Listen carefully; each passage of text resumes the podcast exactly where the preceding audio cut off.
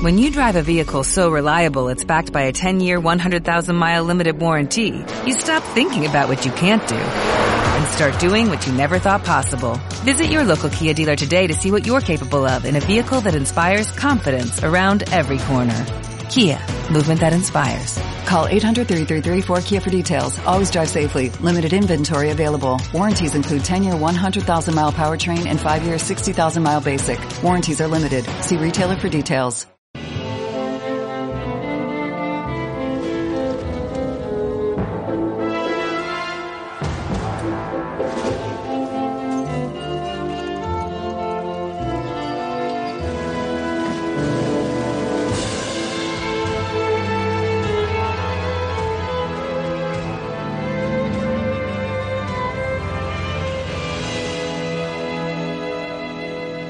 Alemania de posguerra.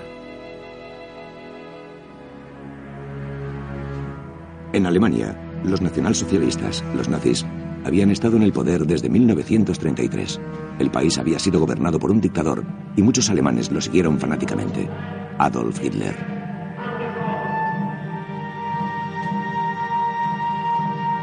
Hitler los había conducido a una guerra e invadieron toda Europa. Los alemanes subyugaron naciones tanto en el este como en el oeste. Luego las fuerzas alemanas atacaron a la Unión Soviética, a Gran Bretaña y finalmente a Estados Unidos. Una guerra mundial.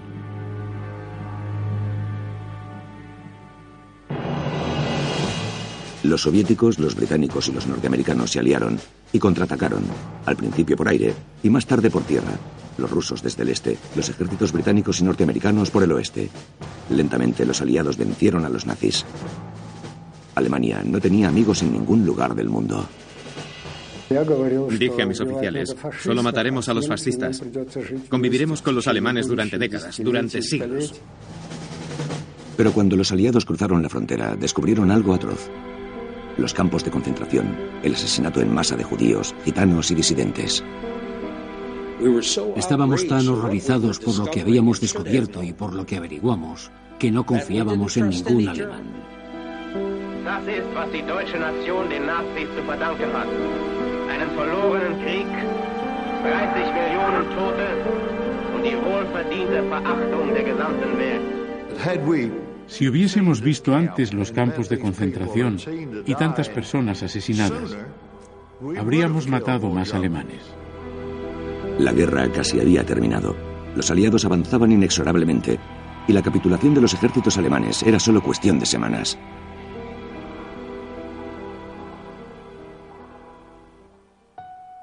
Encuentro con el enemigo. Abril de 1945. Avance de una unidad británica. Uno de los soldados era Les Goodwin. La guerra casi había terminado y nos dirigíamos a Bremen. Viajábamos por un camino rural y de repente el motor empezó a renquear y salía humo por debajo del capó. El oficial al mando me dijo, ve a esa granja y trae un poco de agua.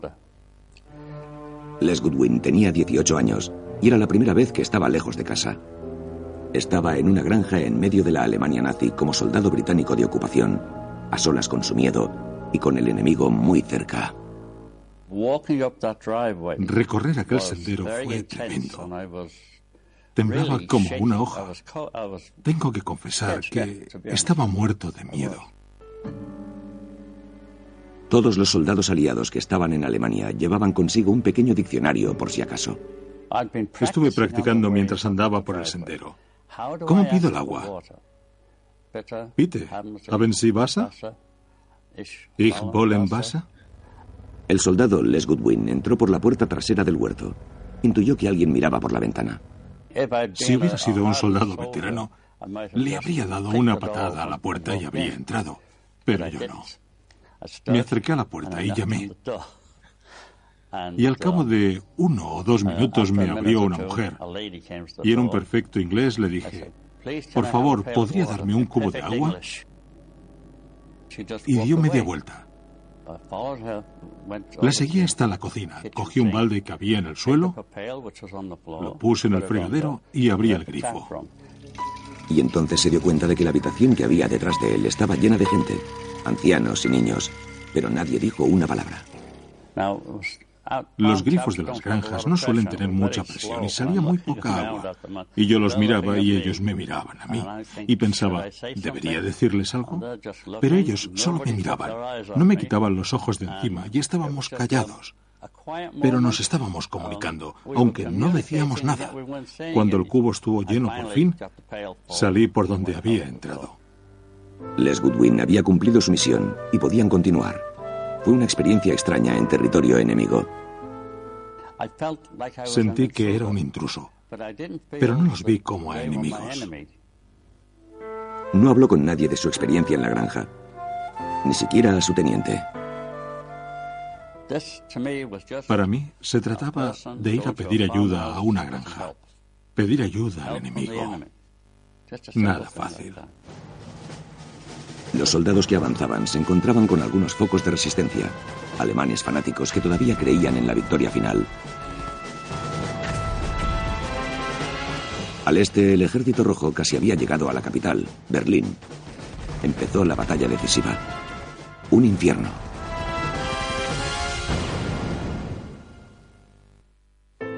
Metztil Devers, de 19 años, estaba atrapada en el centro.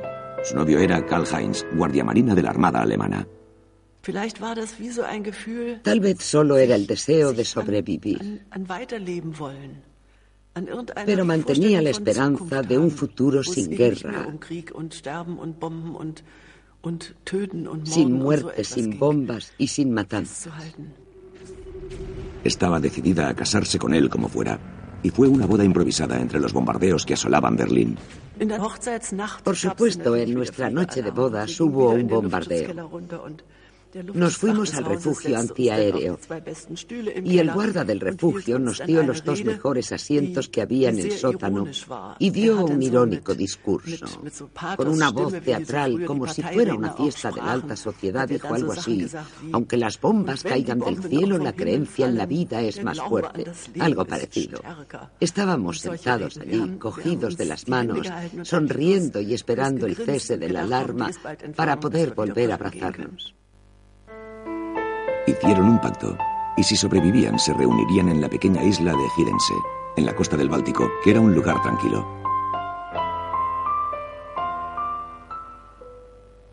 Karl-Heinz Evers tuvo que regresar al frente, a la batalla final por Berlín. Berlín estaba en llamas. La lucha por la capital estaba en su última y terrible fase. El avance del ejército rojo era imparable. Los alemanes temían duras represalias por parte de las tropas rusas. Estaba entre quienes huyeron de Berlín. Se instaló en la isla de Gidense y aguardó ansiosa, con la esperanza de que la guerra terminara pronto y de que volvería a ver vivo a su marido.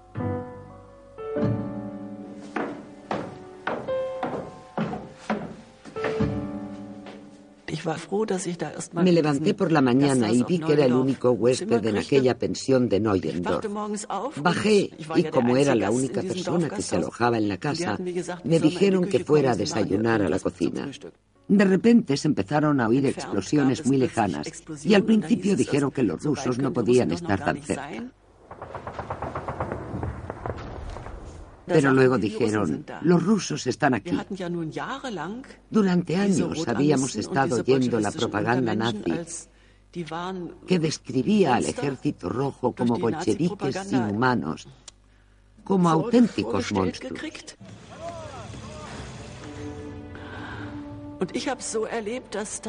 Vi cómo llegaban los camiones y gente que saltaba de ellos.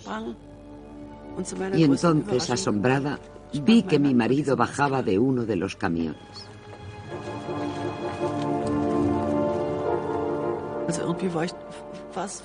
Era lo último que habría pensado.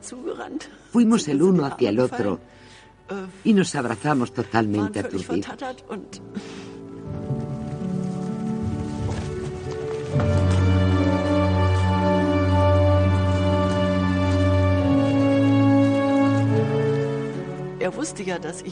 Sabía que yo estaría allí y por eso fue.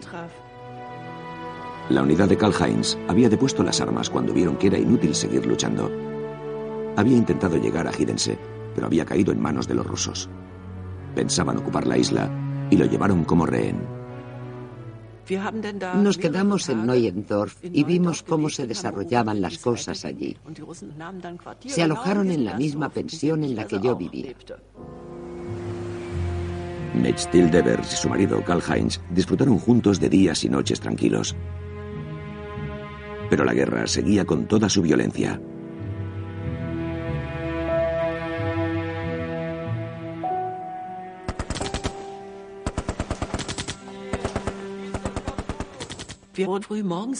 Nos despertamos muy temprano porque escuchamos tiros. Nos preguntábamos qué estaba ocurriendo. Tal vez había algunos alemanes locos que estaban luchando. Pero no, era un saludo. La guerra había terminado. Al principio apenas podíamos creerlo. 8 de mayo de 1945. Las fuerzas alemanas se habían rendido. Testigos oculares informaron de que en las ciudades reinaba un silencio impactante. Im Osten, Westen, Norden und Süden ist der Krieg beendet. Deutschland gibt sich geschlagen. In Lüneburg wird die Nachricht bekannt gegeben. Wie in vielen deutschen Städten versammeln sich auch hier die Einwohner auf den öffentlichen Plätzen und hören durch die Lautsprecher der alliierten Militärregierung, dass der Krieg beendet ist.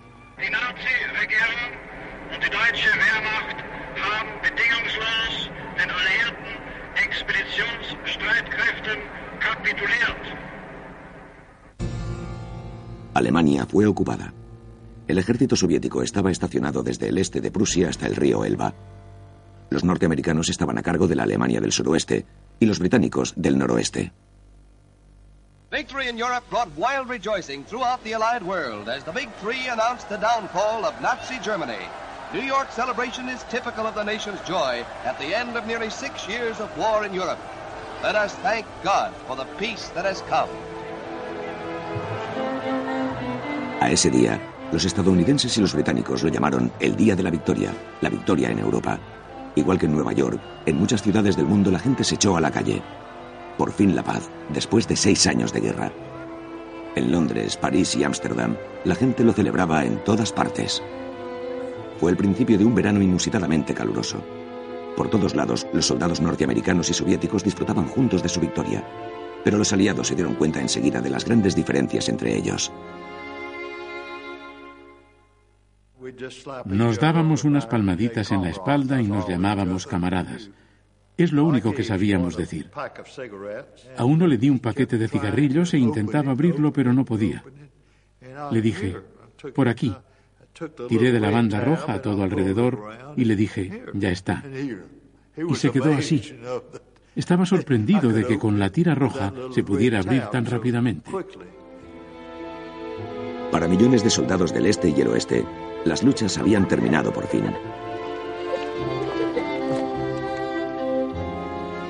También hubo una fiesta de la victoria en Gidense, la isla del Báltico, en un hotel de la playa. E invitaron a los Evers. Yo tenía miedo de que las cosas se complicaran. Estaba un poco asustada. Pero luego lo pensé mejor y me dije, ¿por qué no?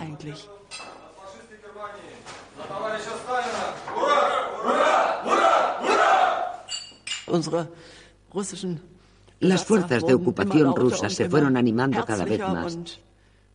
Lo cierto es que estaban tan borrachos que empezaron a ser demasiado amigables. Uno de ellos se sentó al piano y tocó canciones unas veces tristes y otras heroicas y cantaban juntos. Continuaron hasta bien entrada la noche.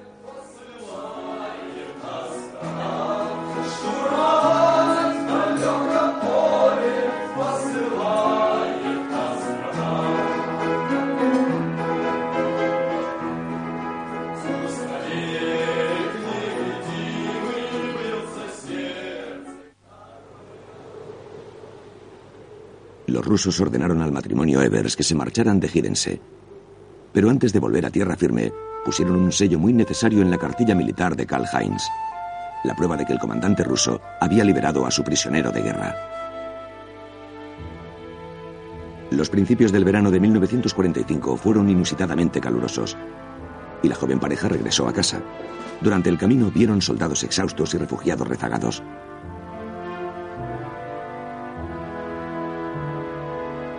Pero no llegaron muy lejos.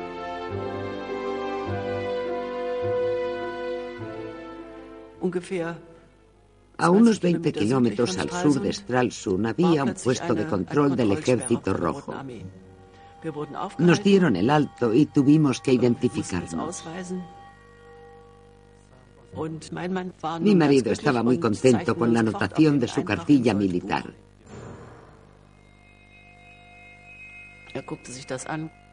El guardia lo miró, nos miró a nosotros, rompió la página y dijo, aquí soy yo el comandante. Y eso fue todo.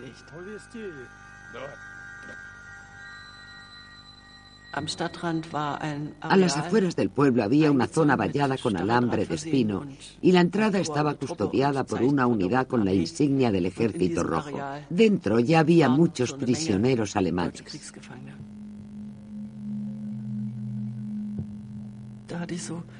Yo tenía unos terribles recuerdos de todos los años en que los noticieros cinematográficos alemanes mostraban a los rusos como seres inhumanos que tenían a los prisioneros de guerra en campos y no dejaba de pensar en la situación de mi marido en aquellos momentos. Le vi otra vez al día siguiente en un punto de la valla donde no había ningún centinela. Le llamé y unos prisioneros dijeron que le harían llegar el mensaje. Llegó a la cerca y enlazamos los dedos entre los alambres. Me dijo que los guardias vendrían en cualquier momento y que los prisioneros iban a ser trasladados aquel mismo día. Me echaron y no vi cuándo se los llevaron. Pero aquella noche el cercado estaba vacío. Karl-Heinz Evers volvía a estar prisionero otra vez, internado en un campo de detención. Lo que más temían los soldados alemanes era la venganza del ejército rojo.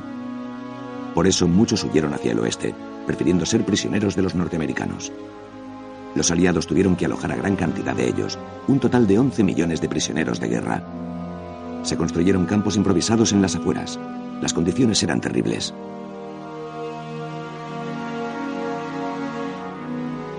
En las imágenes se ven las confrontaciones entre los enemigos.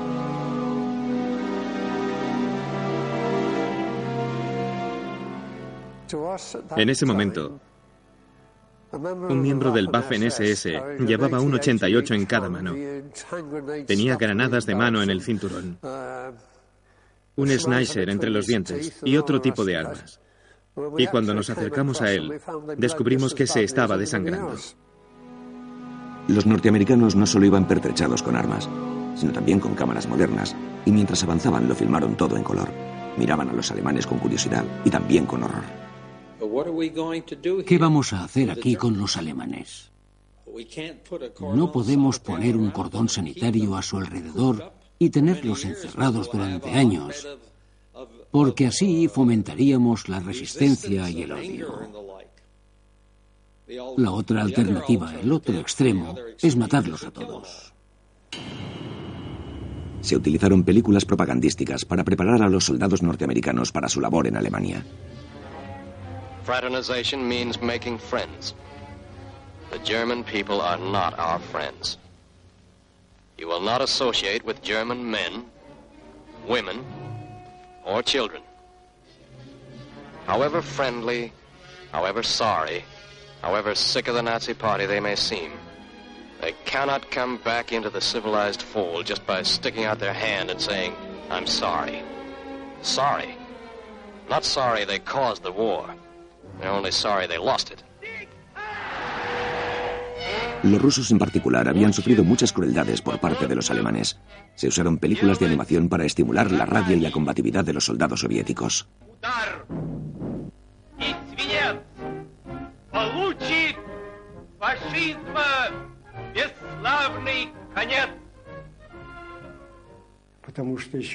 Incluso durante la guerra había fuertes discusiones. Los oficiales del frente me atacaban.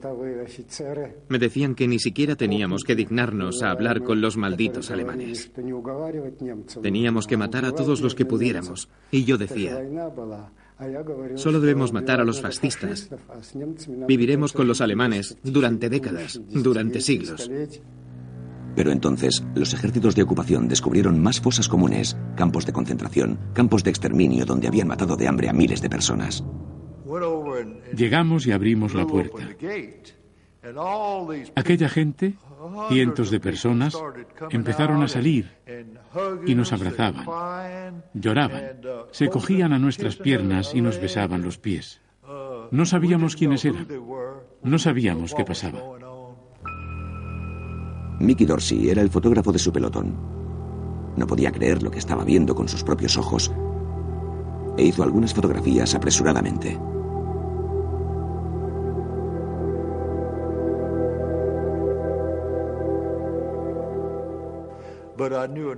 Yo sabía algo de alemán y les entendí cuando decían Ich habe Hunger. Y les dije, venid y os daremos nuestras raciones. Les dimos nuestras raciones. Les dimos cigarrillos y esperaba que me pidieran que se los encendiera. Pero se comieron los cigarrillos, el papel y todo. El papel y todo. Se comieron todo lo que teníamos y algunos de ellos murieron ante nosotros después de comer lo que les dimos. Era demasiado para un muchacho de 19 años de Carolina del Norte. Pero lo peor estaba por venir. La parte del campo que seguía por el bosque estaba llena de cadáveres.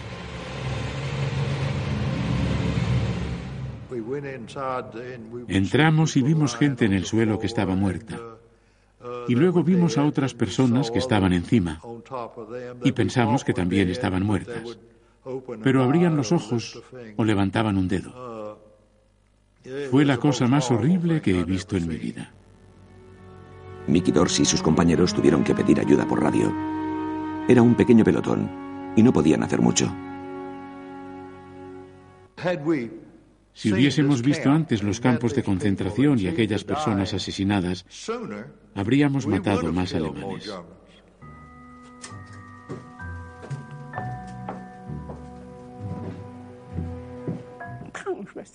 Yo era enfermera, enfermera de quirófano. Los británicos dieron órdenes a todos los hospitales para que movilizaran a las enfermeras. Mañana a las 8 en la plaza del ayuntamiento. Lleven su uniforme de enfermera. Estuvimos dos semanas de servicio cuidando personas enfermas. Helga Vick tenía 21 años. Era una enfermera muy entregada. Había estado cuidando a las víctimas de guerra durante años. Esperaba poder descansar un poco ese verano. ¿Qué debo llevar? El uniforme. Sí, tal vez un conjunto de playa o un bañador. Cuidaremos a las personas enfermas del pueblo. Pensábamos que quizá íbamos a una zona de veraneo o a un lugar bonito. Helga Vick y sus compañeras viajaron durante tres horas en un camión del ejército británico. El viaje terminó en unos campos de entrenamiento del ejército británico, entre dos pueblos de veraneo, Bergen y Belsen.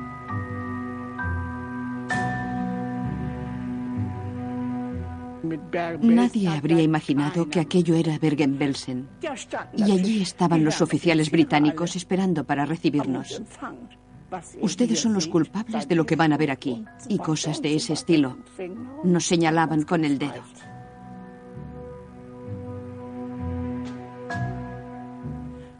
Y entonces llegaron los primeros pacientes del campo de concentración. No tenían ropa, nada, solo unas mantas de lana y no había suficientes camas. Estaban consumidos, no tenían pelo. Estaban desnudos. Tenían las manos, los brazos y las piernas hinchados y no teníamos nada. Nuestros médicos solo tenían cuchillas de afeitar. No teníamos nada. No teníamos vendas. Tuvimos que romper sábanas para hacer vendas. En los barracones del ejército alemán, que lindaban con el campo de concentración, Helga Vick y las otras enfermeras intentaban salvar las vidas de los supervivientes. Trabajaban las 24 horas del día. No había agua corriente y hacía mucho calor. Necesitaban darse un baño. En el complejo había varios baños.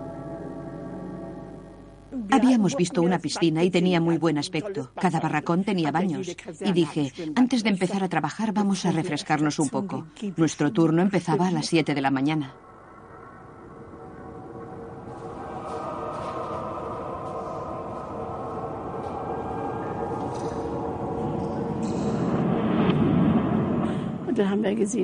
La piscina estaba llena de cadáveres, llena hasta los bordes, llena de cadáveres. Nos fuimos de allí. Nunca olvidaré aquella visión en toda mi vida. No sabían dónde dejar aquellos cadáveres. Los baños estaban llenos, los vestidores estaban llenos. Mirábamos a aquellas personas, pero ya no eran personas. Estaban terriblemente delgadas, con la cabeza y el vientre hinchados. Era algo inhumano. Nunca más nos acercamos allí. Era horrible. Helga Vick nunca consiguió superar aquella experiencia. No quiso volver a ver personas enfermas o muertas.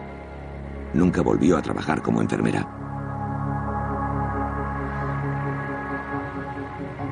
Dos semanas después del final de la guerra, los británicos prendieron fuego al campo de concentración de Lineburg con lanzallamas. Los barracones estaban contaminados de tifus, tuberculosis y cólera, e infestados de piojos, pulgas y ratas.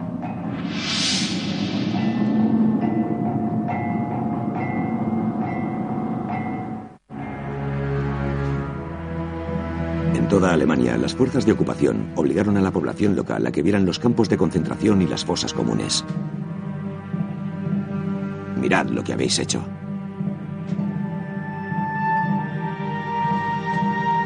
Dachau, Sachsenhausen, Buchenwald, Ravensbrück. En todos ellos la misma imagen. Era algo que los ejércitos de ocupación no habían presenciado nunca.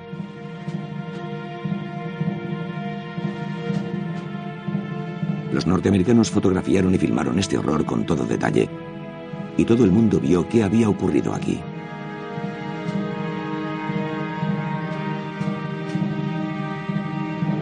Nadie debe olvidar jamás este genocidio. La situación era esa cuando entramos y estábamos averiguando lo que había ocurrido, particularmente el holocausto, pero la brutalidad era contra todo el mundo. Estábamos tan indignados, incluso los antisemitas que había entre los estadounidenses, que lo sabía, estábamos tan indignados ante lo que estábamos descubriendo que ya no confiábamos en ningún alemán. Los aliados se encargaron del gobierno del país, regulando la vida a través de decretos y órdenes. Auf Anweisung der Militärregierung versammelt sich die Menge auf dem Marktplatz, um die alliierte Bekanntmachung bezüglich der Auflösung der Nationalsozialistischen Partei zur Kenntnis zu nehmen. Das ist das Ende der Nazi-Herrschaft, ihre Gesetze und Einrichtungen. Waffen aller Art, Pistolen, Degen, Dolche, Säbel müssen abgeliefert werden. Aber es gibt immer noch ein paar, die der Arbeit der alliierten Militärregierung durch Spionage und Sabotage Widerstand leisten. Dieser Mann ist durch das alliierte Militärgericht verhört und verurteilt worden. Die Gesetze der alliierten Militärregierung müssen befolgt werden.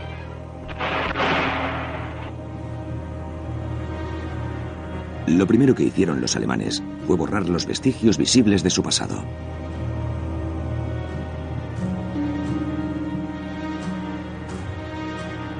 El presente era una vida entre ruinas. La primera impresión era horrorosa. Cuando ibas por la calle tenías que taparte la nariz. Las ruinas apestaban por los cadáveres de los berlineses que todavía estaban enterrados bajo ellas. Muerte y podredumbre por todos lados. Y anarquía. La sociedad corría peligro de caer en el caos. Das ist das Bild, das sich den Alliierten beim Einmarsch in Deutschland bot. Deutsche beim Plündern, selbst Kleidung, für die sie keine Verwendung haben. In jeder deutschen Stadt, in der sich solche Szenen abspielen, muss die Ordnung wiederhergestellt werden. Jeder Bürger muss sich bei der alliierten Militärregierung melden. Jeder erhält einen Ausweis. Ninguna ciudad alemana se había librado de los bombardeos de la RAF británica y de la Fuerza Aérea de Estados Unidos. Ahora había que retirar los escombros de las calles. Las fuerzas de ocupación pusieron a trabajar a los alemanes. Las mujeres de los escombros, como se las llamaba, trabajaban por cupones para comida o por un plato caliente. A los exmiembros del partido nazi se les obligó a trabajar. La peor afectada era Dortmund, en la región del Ruhr. La ciudad había sido arrasada. Pero a pesar de todo, la gente que había huido de las bombas regresaba en tropel a las ciudades, incluso a Dortmund.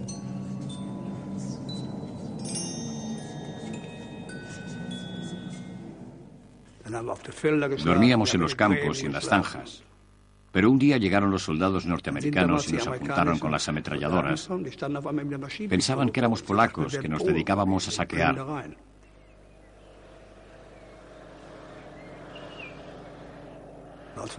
Pero cuando les dijimos que éramos alemanes, nos hicieron un sitio en su camión y nos llevaron hasta la carretera principal.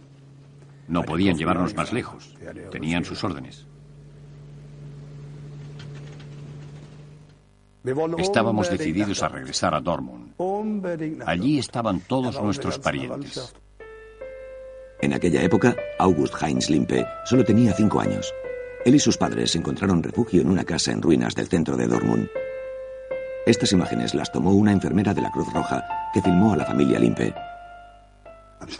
Mi padre lo pasaba muy mal. En esa época padecía asma grave. La Gestapo le había dado una gran paliza. Pero tuvo que probar que tenía trabajo, porque si no, no habríamos recibido permiso para volver a la ciudad. Era un puesto de guarda nocturno en un solar, pero nos dio derecho a vivir nuevamente en Dortmund. Vivimos allí unos 18 meses en el sótano.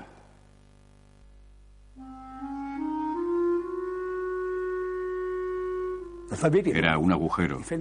Las ventanas estaban tapadas por los escombros, pero se podían empujar desde el interior para retirarlos. Tapábamos la entrada con telas, pero siempre había corriente de aire y teníamos que dormir en un rincón donde hacía menos frío.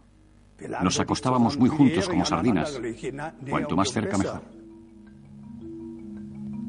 La cámara de la enfermera documentó la vida diaria de August Heinz Limpe y su familia.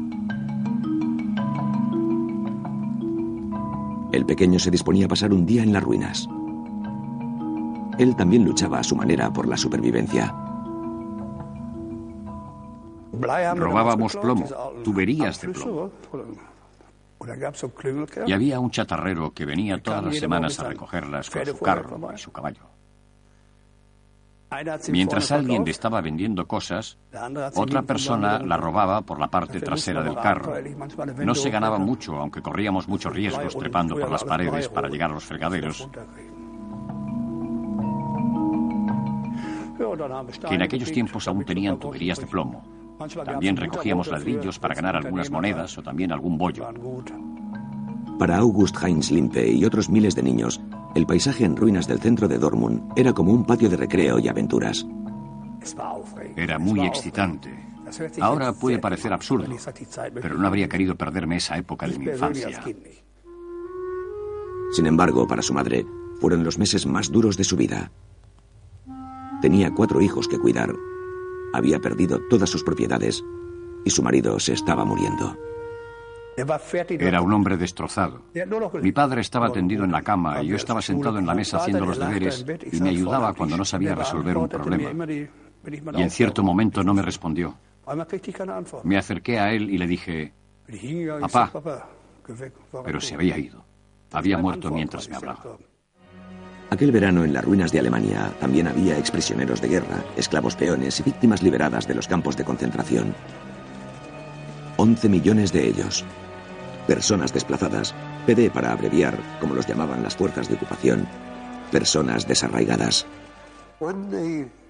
Cuando las autoridades alemanas los recogían de la Europa del Este y los enviaban a Alemania para que ayudaran en las tareas de reconstrucción, no se preocuparon por quiénes eran. Lo único importante es que fueran aptos para el trabajo. Y por eso había bastante gente que había entrado en Alemania sin que la policía se interesara demasiado por su procedencia. Y empezaron a delinquir en Alemania, igual que en sus países. terminaron causando problemas.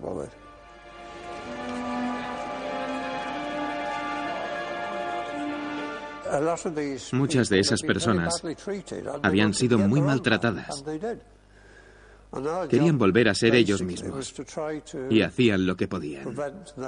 Básicamente nuestro trabajo consistía en impedirles que molestaran a la población, a cualquier otro pedeo a quienes estaban de paso. Para prevenir los saqueos, las fuerzas de ocupación cubrían las necesidades básicas de los desplazados. Distribuían pan y carne de sus reservas. Estas personas desarraigadas querían volver a sus casas, pero no era fácil organizar su traslado porque eran muchos. Muchos europeos del este ya no tenían casas a las que regresar. Sus familias habían sido aniquiladas y las fronteras de los países habían cambiado durante la guerra. In diesem Lager bei Rottweil in Württemberg leben in glücklicher Erwartung ihrer baldigen Heimkehr in die Sowjetunion einige der zahllosen Männer und Frauen, jung und alt, die von den Deutschen gewaltsam zur Zwangsarbeit nach Deutschland gebracht wurden. In diesem Lager leben 6000 von vielen Millionen Russen, die an den Misshandlungen durch die Deutschen starben. Russen, die die Qualen überstanden haben. Sie sind weit von zu Hause und sie spielen die Lieder ihrer Heimat. Sie tanzen mit schweren Schritten, denn sie sind müde, müde des Exils. Uno de ellos era Lev Alexandrovich Neto. Él también anhelaba regresar, pero los soldados norteamericanos le aconsejaron que no volviera a la Unión Soviética.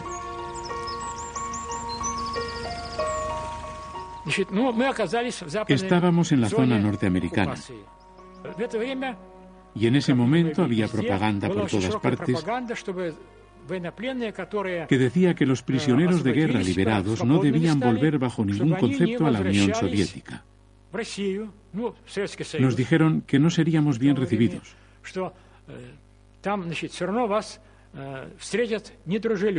Pero ya lo sabíamos, porque Stalin había dicho que cualquier soldado soviético que se dejara capturar era un traidor. Durante la guerra, Stalin exigió a sus soldados que se suicidaran antes de ser hechos prisioneros. Por eso, Lev Neto se quedó en la zona norteamericana. Pero estaba decidido a no ingresar en ningún campamento. También se mantuvo a distancia de las ciudades en ruinas y como muchos otros recorrió los campos buscando comida y un techo donde cobijarse.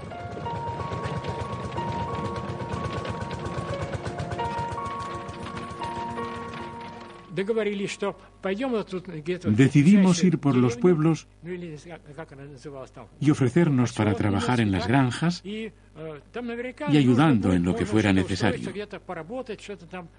Y eso es lo que hicimos. Lev Neto encontró trabajo en una granja de Foytland.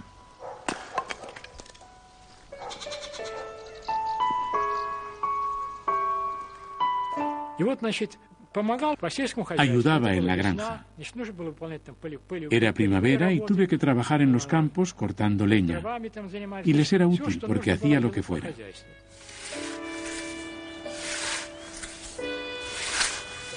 En todas partes se necesitaba mano de obra. La esposa de un agricultor alemán alojó al joven ruso. Else era una buena ama de casa.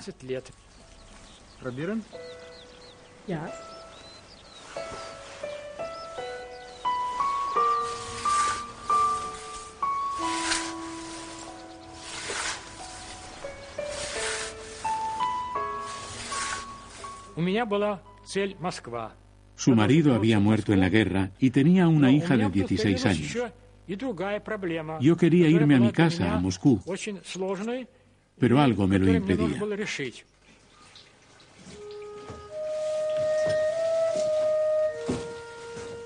Él se me dijo, Lev, ¿por qué quieres irte?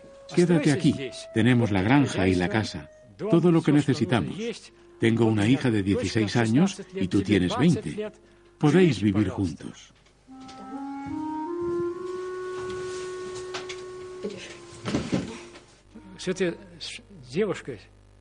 No sabía qué hacer. Yo me sentía muy unido a la chica. Me gustaba mucho. ¿Qué debía hacer? ¿Volver a Moscú o quedarme en Alemania?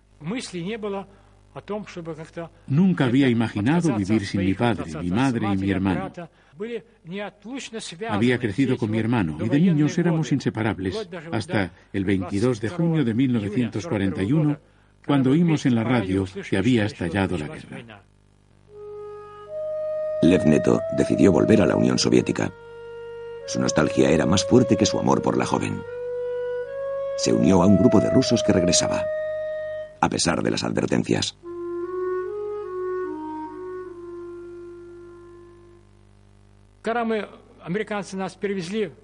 Cuando los norteamericanos nos llevaron hasta la zona soviética en sus vehículos,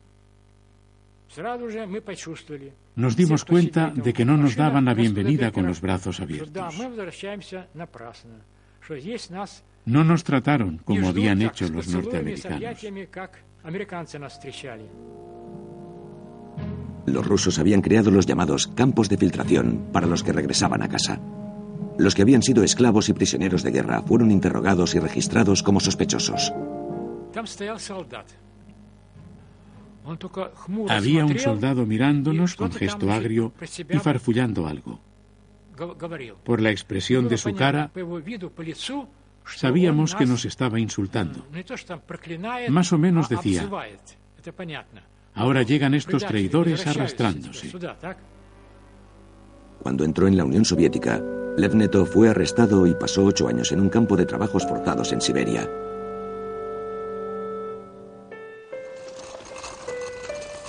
El primer verano en paz en Alemania, la gente se instalaba en las ruinas y empezaba a vivir otra vez. Los alemanes derrotados empezaban a disfrutar de la paz, de la tibieza del sol, de la libertad. Yo vivía en un edificio con las ventanas mirando al patio. La parte trasera de la casa había sido bombardeada. Recuerdo a una mujer joven que tomaba el sol allí en su tumbona porque no había tejados. En Berlín y otras ciudades alemanas abrieron las primeras terrazas de los cafés y los salones de baile y las cervecerías al aire libre estaban llenos de gente con ganas de vivir. El 6 de julio de 1945, el primer tren de cercanías empezó a funcionar otra vez en Berlín, la línea 1 entre Kreuzberg y Wannsee. Era el primer verano en tiempo de paz y las personas empezaron a disfrutar de la vida otra vez, tanto los berlineses como las fuerzas de ocupación. En cuanto llegué a Berlín, saqué de la maleta mi único traje de civil, que no había llevado en cuatro o cinco años. Me lo puse, cogí mi sombrero y fui al lago Weissensee. Había una banda tocando y las parejas paseaban y charlaban. Me sentía orgulloso de ir vestido como ellos y de que nadie me reconociera como soldado. Bailar, coquetear y disfrutar por fin de la vida otra vez. Durante los dos últimos años de la guerra, las fiestas públicas y los bailes habían sido prohibidos en Alemania. En el jardín del Palacio Cecilienhof de Potsdam, cerca de Berlín, una estrella roja formada con geranios daba la bienvenida a las tres fuerzas vencedoras que se reunieron aquí a mediados de junio. Pero Stalin, Churchill y Truman todavía tenían sus diferencias. Solo Stalin apreció la estrella roja. Los líderes aliados no estaban de acuerdo con las reparticiones. Desde entonces cada una de las fuerzas de ocupación sería libre de desmantelar y apropiarse de lo que le viniera en gana. Los conservadores y los aislacionistas que había entre nosotros, que habían sido reclutados por el ejército, no estábamos de acuerdo con la alianza con la Unión Soviética. Los tres grandes, una muestra de unión ante las cámaras. Pero la cuestión era cuánto poder podía tener en Europa la Unión Soviética.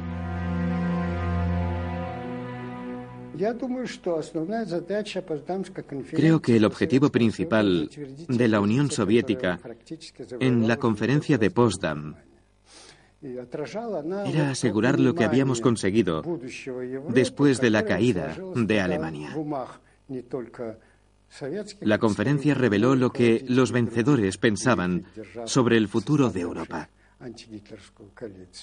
No estaba muy claro qué debía ser Europa. El tema principal era el sentido de la victoria y de las grandes posibilidades que traía consigo.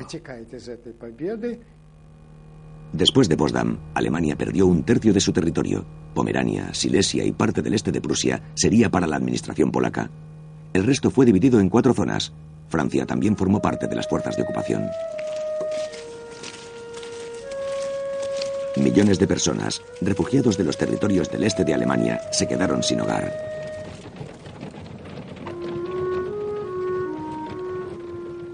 Esos refugiados y expulsados necesitaban refugio. Se dividió a las familias. Los niños que buscaban a sus padres vivían en la miseria y aprendieron a valerse por sí mismos entre las ruinas.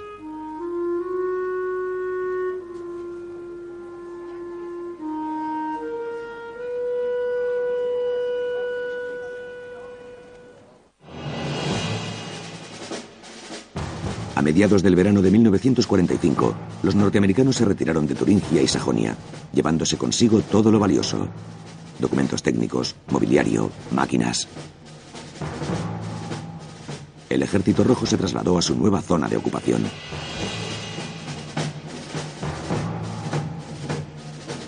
Los vencedores fueron recibidos con preocupación.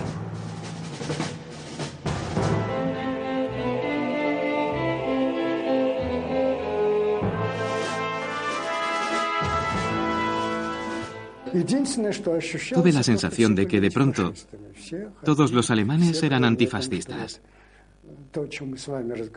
Admitían que Hitler había existido, pero decían que personalmente siempre habían estado en contra del fascismo. Tal vez era una forma de autodefensa psicológica. A finales de julio de 1945, los franceses entraron en su nueva zona de ocupación.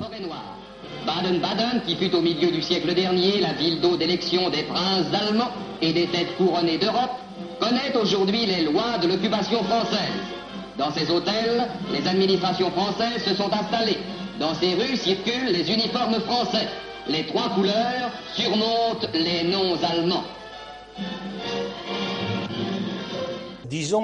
Cuando llegué, el ambiente era tenso, de desconfianza. Los alemanes tenían miedo de las fuerzas de ocupación. Y era comprensible.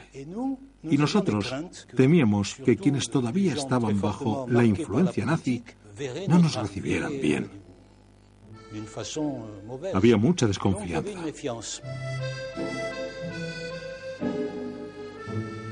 Francia y Alemania.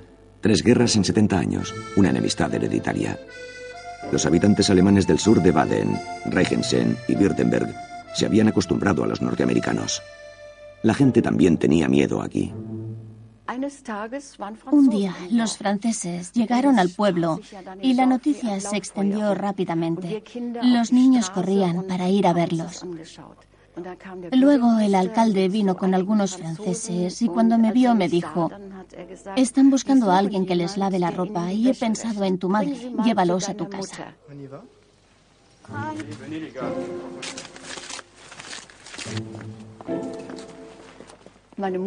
Mi madre se llevó un gran susto cuando me vio llegar a casa acompañada de unos soldados extranjeros. Las mujeres tenían mucho miedo.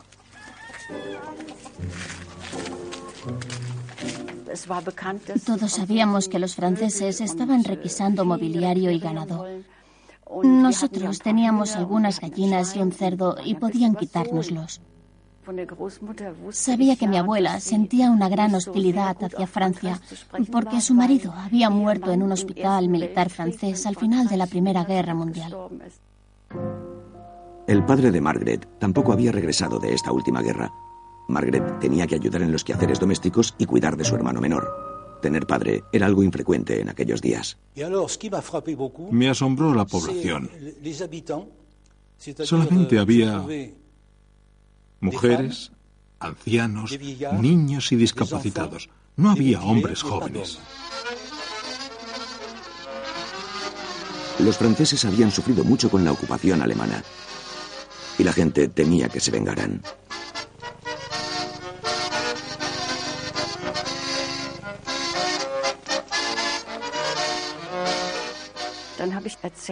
Le dije que el alcalde había dicho que querían que les lavaran la ropa y los soldados empezaron a desnudarse allí mismo, en la cocina.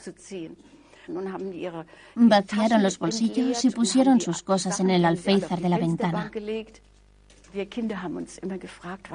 Los niños nos preguntábamos qué tendrían en los bolsillos. Llevaban cosas que los hombres solían llevar, navajas, mapas y pañuelos, cosas prácticas.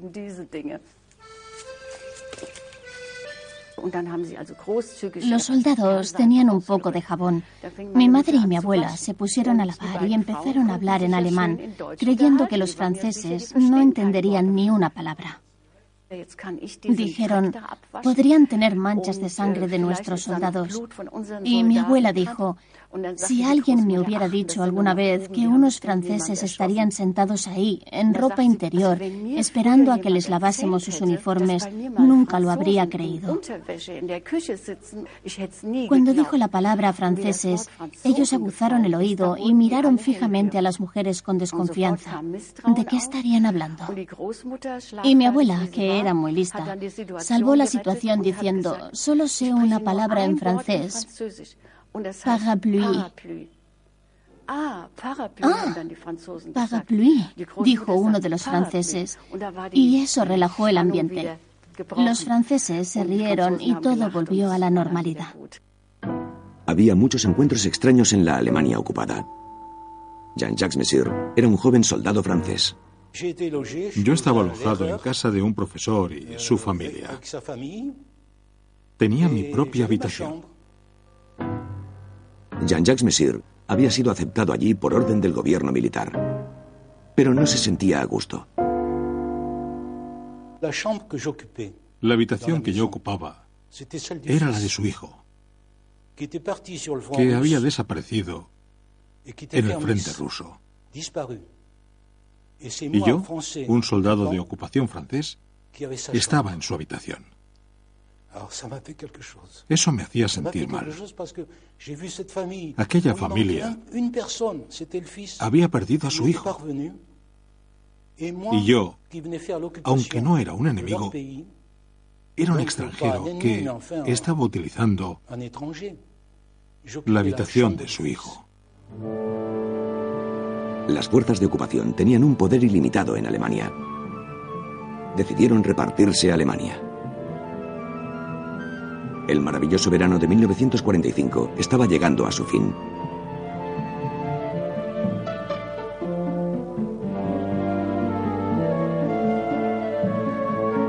Según el acuerdo de Potsdam, las fuerzas de ocupación se habían dividido el antiguo Reich y también su capital. La zona especial de Berlín, que ahora tenía cuatro sectores. El destino de Berlín quedó sellado como futura zona en conflicto del mundo político.